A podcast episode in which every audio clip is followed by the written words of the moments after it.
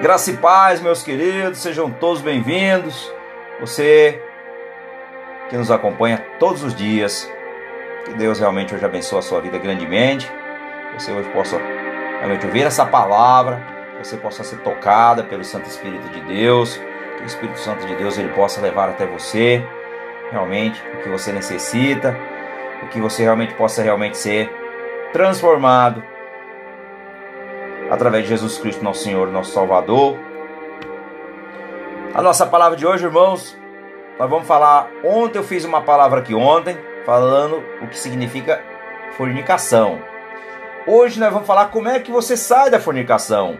No caso, ah, eu estou vivendo na fornicação, o que eu faço? Então, hoje nós vamos falar aqui um pouquinho sobre isso, mas coloque em prática. Não seja apenas ouvinte, coloque em prática para que você realmente possa viver os propósitos de Deus para a sua vida, para a sua família. Se você não se posiciona, nada vai acontecer, porque você ouve a palavra, mas se você for negligente à palavra, você não vai se libertar e a tua família também vai continuar nesse ciclo vicioso por gerações e gerações. Amém? Então isso é uma maldição sobre a vida das pessoas e muitas vezes as pessoas não sabem então é uma falta de atitude, de posicionamento, que você vai se posicionar e aí você vai viver na glória do Pai, na glória do nosso Rei, que é o nosso Salvador Jesus Cristo. Amém? Então hoje eu vou pegar aqui Salmo, cento, Salmo 119, no verso de número 105, para nós começarmos aqui o nosso devocional de hoje, que a palavra do Senhor diz: Lâmpada para os meus pés e luz para os meus caminhos. Aleluia, papai. Então, aqui eu acabei de falar sobre a palavra, coloque a palavra em prática, não seja negligente. Coloque a palavra era luz. Se você quer viver no caminho da luz, você precisa de uma transformação, viver algo novo. Tem que largar o velho e colocar o novo. Então você precisa se limpar para o Espírito Santo realmente colocar algo maravilhoso dentro do teu coração, todo o teu ser seja transformado pela graça de Deus, pela misericórdia de Deus. Então, eu estou vivendo em fornicação e o que eu faço? Bem, se você está vivendo em fornicação, a primeira coisa que você tem que pedir é perdão a Deus, pedir perdão. É o primeiro passo, pedir perdão e se arrepender que você está realmente no pecado. Porque Deus ele vai te perdoar. Deus é amoroso e ele é compassivo. Ele é rico em misericórdia, em amor, e ele é tardio em irar-se quanto às pessoas que estão no pecado. Muitas vezes você não entende, mas Deus muitas vezes está te dando oportunidade para que você possa mudar de vida, para que você se arrependa. É isso que Deus quer com toda a humanidade. Se arrependa, confesse os seus pecados e venha para, para Ele, através de Jesus Cristo. Lembre-se que Jesus é o caminho. Sem Jesus, não chega ao Pai. Essa é a verdade. Se você não tem o filho, você não tem o pai. Se você diz que tem o pai, mas não tem o filho, você não tem o pai e nem o filho. Essa é a verdade. Mas você precisa do filho, que é Jesus. Através de Jesus, você é liberto. Então você precisa confessar a Ele, você precisa, no caso, pedir perdão pelos seus pecados, se arrepender e mudar de direção. Amém? Então, pare de fornicar. Pare com a fornicação. Deus perdoa todos aqueles que se arrependem. Atos dos Apóstolos, no capítulo 3, no verso 19, a palavra do Senhor diz assim: Arrependam-se, pois, e volte-se para Deus, para que os seus pecados sejam cancelados. Então, a partir do momento que você se arrepende, você vem para Cristo, os seus pecados são cancelados. Ah, mas muitas vezes você ouve, irmão, mas como assim? Eu, tive uma, eu tenho uma vida muito pecaminosa, como é que eu vou mudar? Se arrependendo, pedindo perdão, confessando Jesus, e aí o teu pecado é esquecido. Como assim esquecido? Porque daí o Senhor vai te cobrar que você não continue no pecado. O que você praticava antes não importa para Deus, ele já te perdoou. Não existe mais condenação, tá lá em Romanos, Romanos 6:6. Então assim, a partir daí você vai traçar um novo caminho. E esse caminho é um caminho realmente de retidão negando a si mesmo e fazendo a vontade do Senhor. Amém? Então, ponha em prática para que você não, você não permaneça nesse engano. Então, a fornicação ou a imoralidade sexual é todo tipo de relação sexual fora do casamento. O arrependimento é reconhecer o pecado e decidir mudar de vida. Veja que é uma decisão. É uma decisão. Você tem um livre-arbítrio para tomar essa decisão. Se você quer se acertar com Deus, Deus, se você realmente quer vir para a graça do Pai, você, mas você está vivendo em fornicação, vou te dar aqui duas opções. A primeira delas é parar de fornicar. Como assim? Ah, eu, eu moro com o conjugo, eu tenho um relacionamento fora fora do meu casamento, tá uma traição no caso, você é amante, digamos assim. Pare. Se arrependa, pare com isso e se separe, faça a separação dessas coisas, para que você não mantenha no, no pecado. O salário do pecado é a morte. Não é? O primeiro passo, se separe, acabe com essa relação. E se realmente você quer ter algo com essa pessoa verdadeiramente, você fala: não, vamos casar. Vamos casar no cartório, que é a lei dos homens. E também depois você tem que levar até um pastor aí, né? Um pastor, alguém que ministra a palavra de Deus, principalmente, que prega o evangelho de Jesus, que é uma igreja evangélica. Leve até o seu líder, ou se direcione até uma igreja evangélica. Chegue lá e fale, pastor, eu e o meu conjugue, no caso é o parceiro, porque quando veio na fornicação é parceiro, não é conjugue ainda, é parceiro. Parceiro ali de perversões sexuais. Então você vai se posicionar e você vai chegar diante do ali do ministro ali, né, do sacerdote. Você vai pedir para que ele Muitas vezes não precisa fazer uma grande festa, você só precisa oficializar ali, né? Pedir para aquela pessoa ela é ungida por Deus, né? Ela é ungida por Deus e ela vai pegar vocês dois ali, ele vai apresentar diante do Senhor, vai fazer uma oração e ali já vocês estão na graça do Pai. Então vocês são abençoados através da lei dos homens e os mandamentos de Deus. É um princípio bíblico, né? Então honrar as leis de Deus tem que estar acima de todas as coisas. É a vontade do Pai. Então não permaneça no pecado.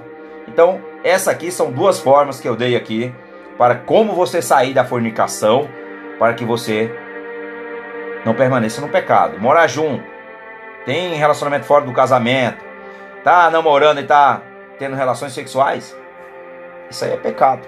É a Bíblia, não sou eu que estou falando, aqui através da Bíblia. Então, Deus perdoa a fornicação, sim, Ele perdoa quando você se arrepende. Você se arrepender e você mudar de vida, quando você se arrepende, Deus apaga o seu pecado, que está aqui em Romanos 4, no verso de número 7 e no verso número 8, o apóstolo Paulo diz a sua carta aos Romanos, que ele diz assim, no capítulo 4, no verso 7 ao verso 8: Como são felizes aqueles que têm as suas transgressões perdoadas, cujo pecado são apagados. Como é feliz aquele a quem o Senhor não atribui culpa. Então o que acontece? A partir do momento que você se arrepende, você confessou Jesus, você se arrependeu, não existe mais condenação contra você. Ah, mas as pessoas vão falar que eu tinha uma vida pecaminosa, irmãos. Todos nós tivemos um passado, que é nós devemos olhar para trás para se lembrar de onde Deus nos tirou, mas não devemos ficar remoendo o que já passou. Afinal de contas, o que já passou não tem mais conserto. Então, siga em frente. O alvo é Cristo. A nossa meta é buscar o Senhor diariamente para nós termos a salvação eterna. Então, você precisa realmente mudar de direção. Você não precisa sentir mais culpa, mas não deve continuar pecando. Isso seria zombar do sacrifício de Jesus na cruz. Então não peque mais, como aquela mulher adultéria lá quando Jesus a libertou, né? que ela estava em, em adultério. E aqueles, todos aqueles fariseus queriam apedrejá-la. Mas ele falou: Quem não tem pecado aqui que atire a primeira pedra. Então, se as pessoas vão te acusar, é problema delas. Não dê ouvido. Porque quem julga é Deus, não somos nós. Nós temos que abençoar essas pessoas. E muitas vezes falar, ah, mas você é um pecador, agora você é o santão. A gente ouve muito isso. Graças ao nosso bom Jesus, o nosso Senhor Jesus, nos libertou dessa escravidão do pecado. E hoje nós podemos aqui hoje falar do amor de Deus abertamente, sem mácula, sem rugas. Porém, irmãos, nós precisamos ser exemplos. A partir do momento que você aceita Jesus, você tem que começar a traçar um novo, novas metas, novos, o, no, o caminho ele é estreito, cheio de obstáculos, de lutas, mas é o melhor, é a melhor escolha. Hoje você está do lado vencedor. Então hoje já não existe mais condenação contra você, nem o diabo, nem ninguém pode te acusar.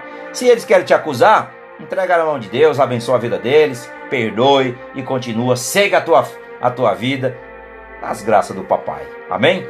Então, se você tem se você tem um relacionamento e muitas vezes, ah, mas eu quero casar e o meu parceiro ou a minha parceira não quer, não quer casar. Olha, se você tem um relacionamento de compromisso, mas o seu parceiro não quer casar, não se desespere, não se desespere. Essa situação é difícil, mas Deus vai lhe ajudar.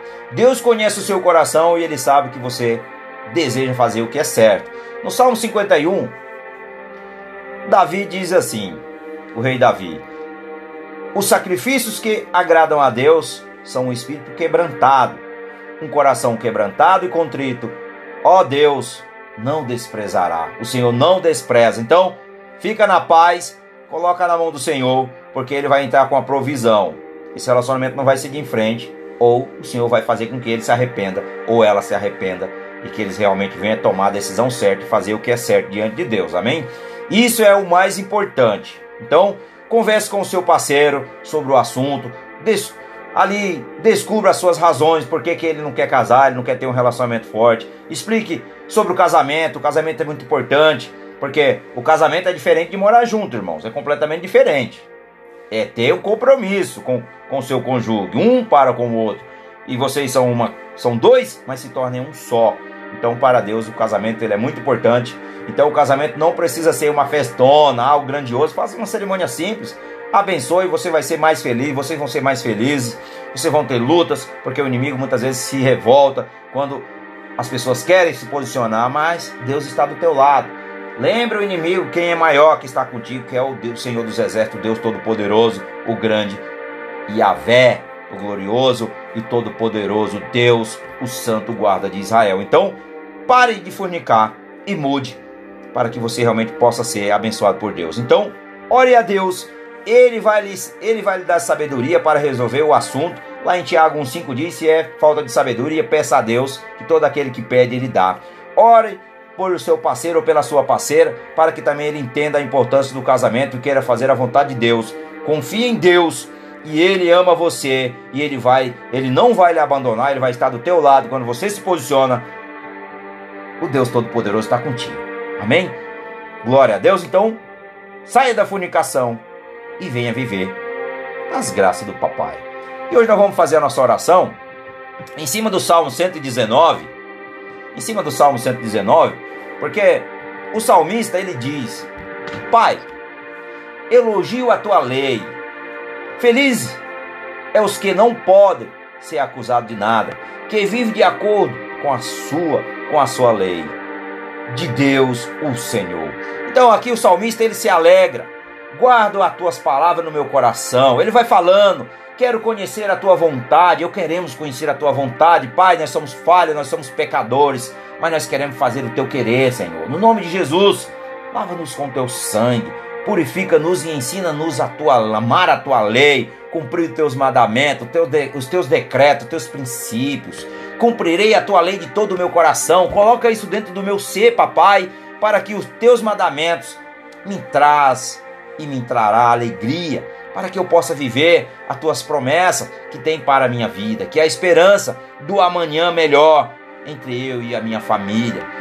Que eu prometo obedecer os teus mandamentos, cumprir, ó Pai. Eu confio nos teus mandamentos porque é a tua vontade. Eu sei que a tua vontade é boa, perfeita e agradável. Gosto de pensar nas tuas leis, que os teus mandamentos merecem confiança, Pai, porque o Senhor é digno de toda honra e toda glória, e a tua palavra dura para sempre. Tudo passará, mas jamais o Senhor passará. Eu amo a tua lei, eu confio, a tua palavra é luz para os meus caminhos.